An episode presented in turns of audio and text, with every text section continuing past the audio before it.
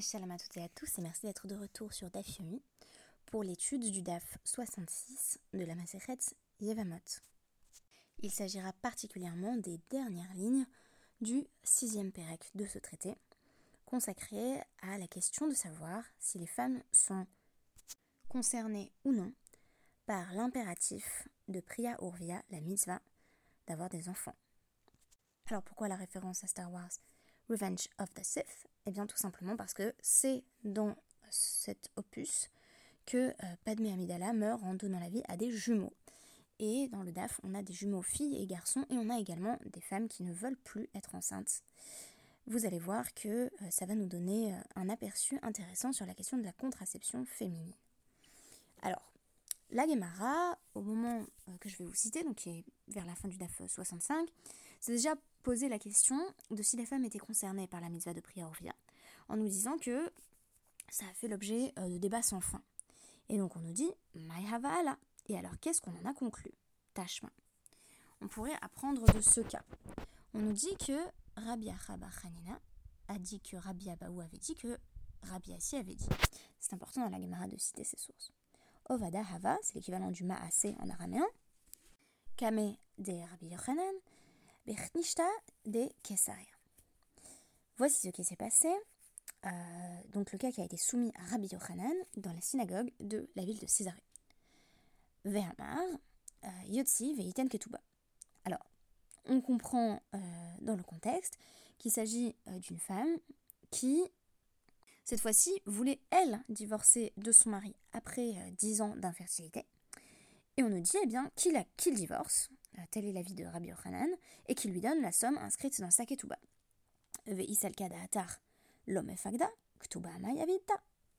Mais si on pense qu'elle n'a pas l'obligation d'avoir des enfants, qu'elle n'est pas concernée par la mitzvah de prière Urvia, pourquoi est-ce qu'elle reçoit euh, l'argent de sa ketouba, l'argent qui est inscrit dans son contrat de mariage?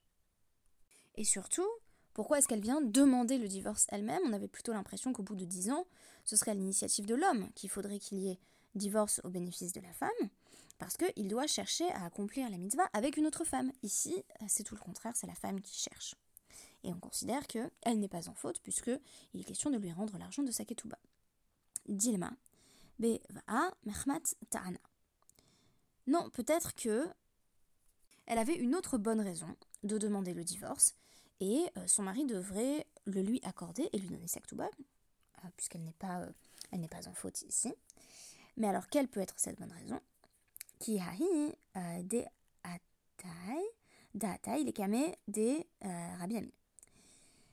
Par exemple, l'histoire d'une femme qui s'est présentée devant Rabbi Ami et qui a dit Je veux divorcer de mon mari et qui me donne ma ketouba, amrale, havli ketouba. J'ai le droit à l'argent dans mon contrat de mariage et et qu'on me laisse partir. Et donc il lui dit à Marley, Zil, euh, l'homme pas date. Et lui dit rentre chez toi. T'as pas, pas d'obligation. T'as pas, pas obligé de faire la mitzvah euh, d'avoir des enfants. Donc pourquoi tu resterais pas euh, avec cet époux-là? À quoi bon ce divorce? Puisque voilà, vous n'avez qu'à rester marié. C'est à lui en fait que reviendrait la responsabilité de prendre en charge ce problème d'infertilité.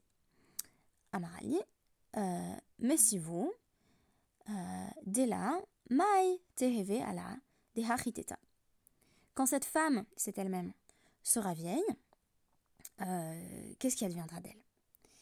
Donc, euh, sans enfant, la vieillesse sera fort pénible et il n'y aura personne pour s'occuper d'elle. Amar, Rabbi Ami a dit Kira, dans ce cas-là, Vadaï euh, Kafinan. On force le mari à divorcer et à lui donner la somme inscrite dans la Ketouba. Hahi de Ataï, les de Rav Nachman.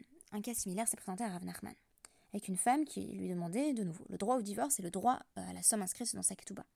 Donc double requête, et de nouveau elle lui dit L'homme t'as pas d'obligation, retourne auprès de ton mari. Et cette fois-ci elle lui dit Lo iteta, rutra, lida umara, likvura. Est-ce que cette femme, de nouveau il s'agit d'elle-même, n'a pas besoin d'un bâton pour sa main, donc euh, d'un appui pour sa vieillesse, et, euh, et d'une pelle pour son enterrement, donc de quelqu'un qui, qui pourra réciter le Kaddish après sa mort, peut-être, c'est peut-être pas comme ça que l'Agmara l'aurait euh, affirmé, mais quelqu'un qui pourra rendre les derniers devoirs à cette femme. Question rhétorique. En réalité, bien sûr qu'une femme a besoin, et bien sûr qu'elle en particulier, a besoin d'un enfant euh, pour la soutenir dans sa vieillesse et l'enterrer. Et de nouveau Rav Nachman, qui a Vadakafinan. Alors là, on force le mari à divorcer. Et tout à coup, la Gemara nous rapporte un cas surprenant qui est en fait le cas inverse. Ici, on a des femmes qui veulent vraiment des enfants, alors même qu'elles n'ont pas l'obligation d'en avoir. Elles vont insister pour que les conditions soient remplies pour qu'elles puissent avoir peut-être des enfants avec un second mari à travers un second mariage. Et là, on a tout à coup le cas inverse, des femmes qui ne veulent plus d'enfants. On nous dit que Rabbi Ria avait deux fils qui s'appelaient Yehuda et Riskia. Ils étaient Tomim, c'était des jumeaux. Echad Nigmera Tsurato les Softisha, Echad Nigmera Tsurato. Sauf qu'il y en a un qui avait fini euh, d'être formé dans l'utérus de sa mère au bout de 9 mois et l'autre au bout de 7 mois. Résultat, c'était une grossesse en deux temps. Elle a commencé à accoucher à 7 mois et puis elle a accouché d'un second jumeau euh, au bout de 9 mois. Yehudit de des Rabbi Ria. Havalet Tsar Leda. Et Yehudit, épouse de Rabbi Ria, en a éprouvé une grande souffrance au moment de donner la vie. Shana Imana.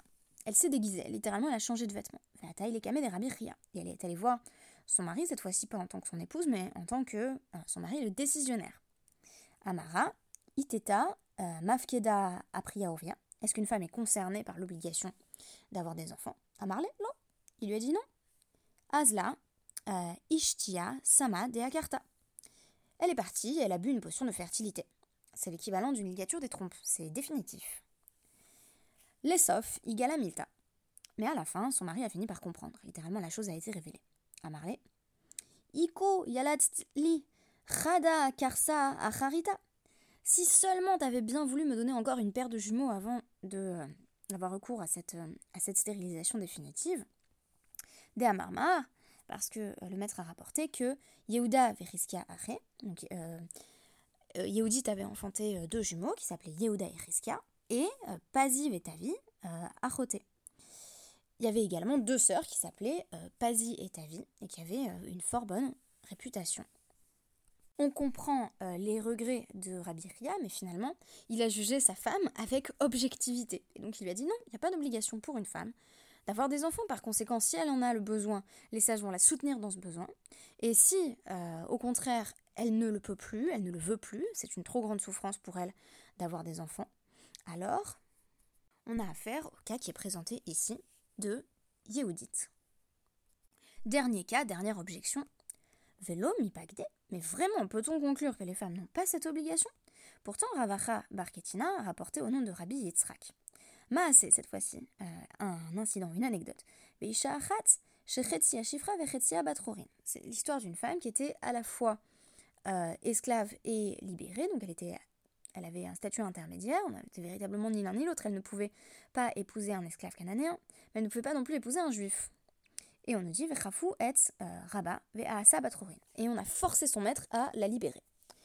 Alors, on nous dit, est-ce que ici c'est parce que euh, on voulait qu'elle puisse faire la mitzvah de Priorvia. En effet, si on laissait cette femme dans, ce statut, elle ne pourrait pas se marier, par conséquent, elle ne pourrait a priori pas avoir d'enfant, du moins dans le cadre d'une union légitime.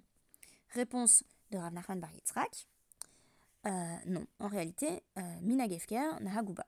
C'est pour que on ne la traite plus comme un Efker, en fait. C'est-à-dire que on ne pouvait pas l'épouser, mais les hommes euh, qui, euh, qui étaient proches d'elle ne, ne, se dérangeaient pas ou voilà, n'avaient pas honte d'avoir des relations sexuelles avec elle. Donc il y avait un problème de, promiscuité. Alors que si on la libérait, eh bien, elle avait désormais un statut plus enviable et un statut dans lequel elle était plus protégée, allait lui permettre d'épouser un juif à part entière. Donc, on a posé la question est-ce que c'est pas pour lui permettre d'avoir des enfants qu'on a fait ça Et on a répondu non, c'est pas pour lui permettre d'avoir des enfants. C'est pas parce que c'était très important pour elle de faire en sorte d'avoir des enfants, ce qui est pas possible si elle reste dans ce statut intermédiaire. C'est parce que on voulait qu'elle soit traitée correctement. Et finalement, on se retrouve dans le même thème, c'est-à-dire que dans tous les cas, il faut entendre les femmes. C'est exactement ce que ce DAF est en train de dire en train de nous dire à travers ces trois exemples différents. La femme qui veut avoir le droit de divorcer pour avoir des enfants parce que c'est important pour elle. La femme qui voudrait cesser d'avoir des enfants parce que c'est trop douloureux pour elle dont on nous dit également qu'elle est entendue à travers euh, cet avis de Rabbi Ria, qu'il rend sans savoir qu'il est en train de s'adresser à sa femme. Et enfin, la vie, cette fois-ci VIE, d'une femme, qui est maintenue dans un statut intermédiaire qui ne l'avantage absolument pas sur le plan du statut social, de sorte que on la libère pour qu'elle accède à, à une vie meilleure. Voilà, j'espère que euh, ces illustrations euh, du souci que les Khamim avaient euh, des femmes vous auront plu et nous aurons un petit peu consolé de tous les dapim précédents sur des sujets très difficiles. Merci beaucoup et je vous donne rendez-vous demain pour notre étude du DAF 67 quand nous rentrons dans le 7e Pérec.